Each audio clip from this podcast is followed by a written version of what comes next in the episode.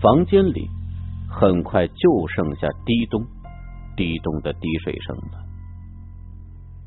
微弱的烛光颤颤巍巍的发着昏黄的光，照着楼道里可怜的一点空间。楼道里没有其他灯光，往上漆黑一片，往下也是黑乎乎的。小差他们两个摸黑往上走，似乎走了四五层，小差听不到水滴的声音，四周立时陷入了一片死寂。小差在黑暗里看不见小女孩的表情，不知道她是否正在仔细的观察着自己。他的眼睛在黑暗之中特别的明亮。随时防备着自己逃跑，小差的心突突直跳。刚才他分明叫那个清洁工妈妈，那她就是清洁工的女儿了。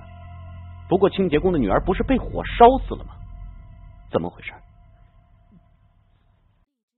现在他要带自己去哪儿呢？他用另一只手摸了摸口袋，小刀还在，顿时稍稍松了一口气。万一遇到危险，就一刀捅死对方，杀了他。不管他是人是鬼，是小女孩还是侏儒改装的女人，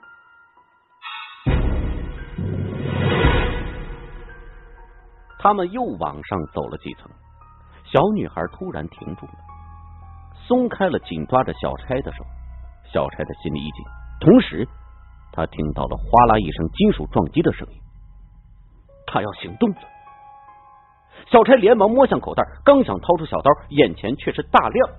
刺眼的光芒令他一下子照了过来，他适应不了，连忙用手挡住，眯起了眼睛。一会儿察觉到没什么动静，这才放下手，慢慢睁开眼睛，却不由得一愣。这是天台呀，太熟悉不过了。有一次，他还在这上边跟一个心仪已久的男生表白呢。但是现在不是回味的时候。他警惕的往旁边看去，只见小女孩正面无表情的看着他。小差问：“你带我到这儿来干什么？”小女孩说：“找妈妈呀，我妈妈在那里面。”说着，他指了指旁边的一个大水箱。小差一惊，那个诡异死去的女孩之前就是死在了水箱里，难道她妈妈现在也死在那儿了？不可能啊！她做清洁工的妈妈不是坠楼死了吗？这小孩子的精神病还没好，净说胡话。小差深吸了一口凉气，对于这种神经病，要先把他稳住。就说：“你妈妈在里边做什么呀？”小女孩说：“我妈妈是个清洁工，也是个水电工。她可能干了。听说天台上的水箱坏了。”他们就叫我妈妈过来修了。小柴听到这儿，更加确定这就是清洁工的女儿。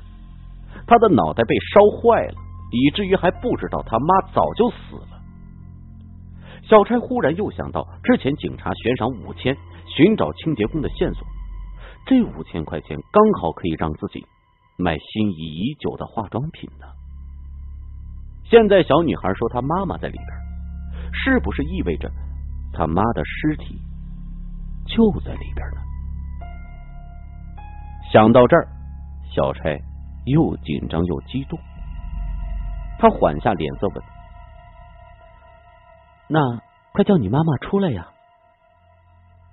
小女孩说：“我不敢叫，怕妈妈打我。都是因为我贪玩，才找不到妈妈。”这小女孩虽然傻，但还挺懂事的。小柴笑了笑说：“那姐姐帮你叫妈妈。”小女孩高兴极了：“好啊，好好好。”小柴笑着走到了水箱旁，敲了敲，装模作样的唤了一声：“大姐，大姐，在吗？”可是叫了半天。水箱里还是没什么动静。他看了看小女孩，小女孩朝上边指了指。小差抬头一看，水箱的出入口就在上边。小女孩的意思是让他到上边叫。水箱高有两米多，但这对小差来说并不算难度。他上学校的时候就是个攀爬高手，于是他手脚并用，双手攀住了水箱壁，右腿一蹬，一下子就爬了上去。到了水箱顶，他发现水箱的出入口处有铁盖盖着。他深深的吸了口气，然后用力掀开了铁盖，露出了一个狭窄的洞口。他愣住了，这么小的口，尸体是怎么被放进去的？他看了一会儿，然后俯下身子往里边看。里边是黑乎乎的一片，什么也看不清楚。他又装模作样的朝里边喊叫了几声，但是回应他的是自己阵阵的回忆。小柴心想，应该是被这疯子骗了吧。想到这儿，他抬起头来，转过身子，刚想结束这无聊的游戏。猛地，他就看到小女孩站在他的后边。小柴大吃一惊：“你怎么？”但是话音未落，小女孩突然尖叫着扑了过来，从背后死死掐住了小柴的脖子，把他往水箱口处使劲的按。小女孩的力气出奇的大，小柴惊吓慌乱之下，整个头很快被塞进了水箱，一股腐臭的气息顿时扑面而来，熏得他几乎要窒息过去了。他的头虽然进了水箱。但是肩膀还卡在外头，小差强打精神，伸手往后摸，想拔出小刀一刀杀了小女孩，但是手还没碰到装小刀的口袋，就被狠狠的踹了一下。小差痛的眼泪都掉出来了，接着他感觉水箱口被缓缓的撑开，水箱口变得越来越大，他大惊失色，双手立即撑住了水箱口的顶柱，想挣扎着站起来，但是就在这个时候。只听“砰”的一声，小差感觉脑袋被一个重物狠狠砸中，顿时觉得脑中轰的一声闷响，变得昏昏沉沉的，全身同时一阵发软，接着又感觉到身子被用力的推进了水箱。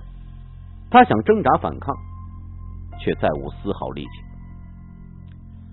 咚的一下，他一头栽进了水里，四周的水顿时兴奋的往他耳鼻口里猛灌。